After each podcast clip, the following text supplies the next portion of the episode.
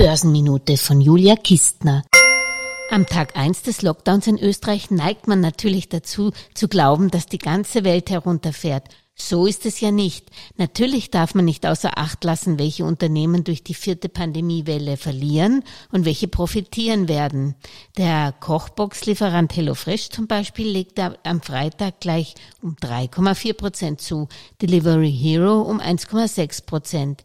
Aber auf eine Pandemie, die hoffentlich doch nur vorübergehender Natur ist, sollte man keinesfalls sein Langfristportfolio aufbauen. Was man aber nach einem drei, ein, ein Dreiviertel Corona-Jahren schon sieht, ist, welche Unternehmen krisenresistent sind und das wahrscheinlich auch dann sein werden, wenn in den nächsten Jahren die Inflation dann doch nicht nur temporär höher ist dann ist es besser, in Unternehmen investiert zu sein, die etwa die höheren Personalkosten auch in ihren Preisen unterbringen können. Das heißt also, man sollte nicht nur die Entwicklung des börsennotierten Unternehmens an sich im Auge behalten, sondern auch die Weltwirtschaft.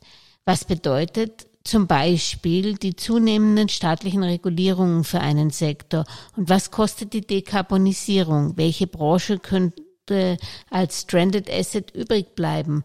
Und wie schaut es mittel- bis langfristig mit den Staatsschulden aus? Wird es etwa Italien je mit seinen Schulden packen oder ist der Euro gefährdet?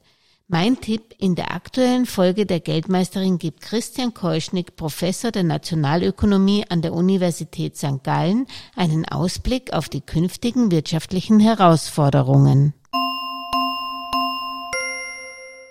Alles Gesagte ist nur die persönliche Meinung von Julia Kistner und daher keine Anlageempfehlung und keine Rechts- und Steuerberatung. Für Verluste, die aufgrund von getroffenen Aussagen entstehen, übernimmt die Autorin Julia Kistner keine Haftung.